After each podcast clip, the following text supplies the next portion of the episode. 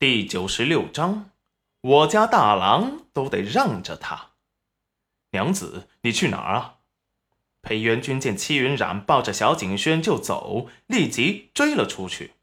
而韩秀秀看着戚云染，招呼都不给他和裴洪文打一个就走了，心中暗恨没教养的东西。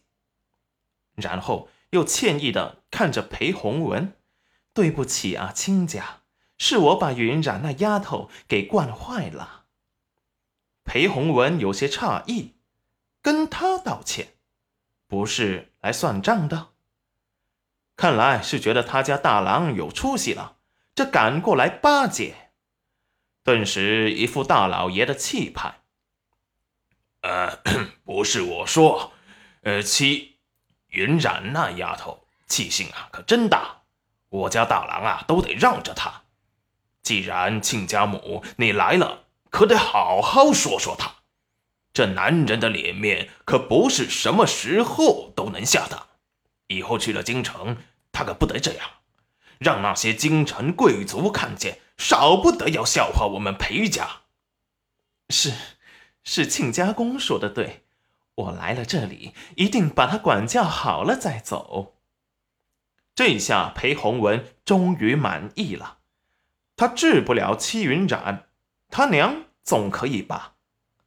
等到王氏在灶房把饭给做好，端出来时，却发现裴元君已经走了，顿时收起了脸上的笑容，看着裴洪文和韩秀秀有说有笑的，好似他们是这个家的正经主子，他就是个老妈子，立即不干了。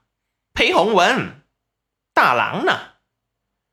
裴洪文见王氏做饭出来，赶紧洗了手坐下，还不忘招呼韩秀秀一起坐过来，气得王氏想要掀桌子，可是不能让韩秀秀和戚玉露这两个外人看笑话，还是忍住了。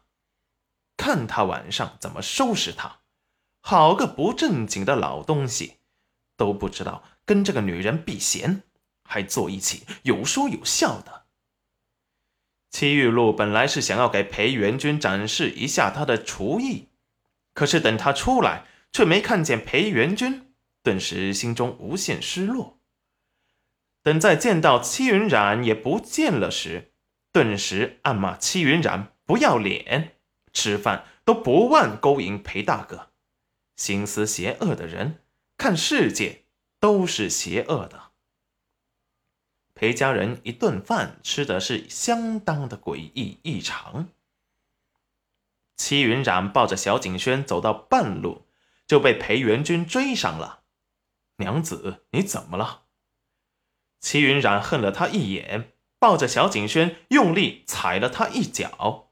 渣男，你离我远点儿，我怕会传染。我从小就立志做个三观极正的良好少女，不和渣男做朋友。我怕会传染。裴元君虽然不知道“渣男”是什么意思，可是看着戚云染对他的愤怒的态度，可以推测出绝对不是好话，很有可能是在骂他。他嘴里总是有新奇的、他从没有听过的词汇，但是他却很享受这个猜他意思的过程。等他自己想明白了，就会觉得。他和他又靠近了一步，有些小窃喜，就连脚踩疼的麻木也被他忽略了。能够亲自理解中他原话的意思，他觉得有趣又新奇，是一种很美妙的感觉。他觉得这些可以给他们之间留下美好的回忆。等他了解、挖掘到了他的全部之后，他就。逃不出他的包围圈了。去往后山时，已经快天黑了。此时，田间劳作的村民们已经收工回家了。一阵夜风吹来，有些凉意。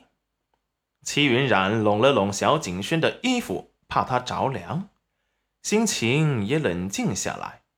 他刚才是真的生气了，此时他才觉得他的反应。太过激烈了，不是只是不想戚玉露得逞的吗？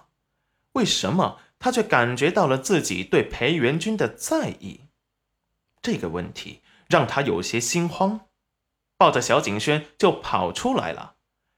他也不知道他心中莫名的在期待着什么。可是等裴元君追出来时，他却感觉到了前所未有的开心。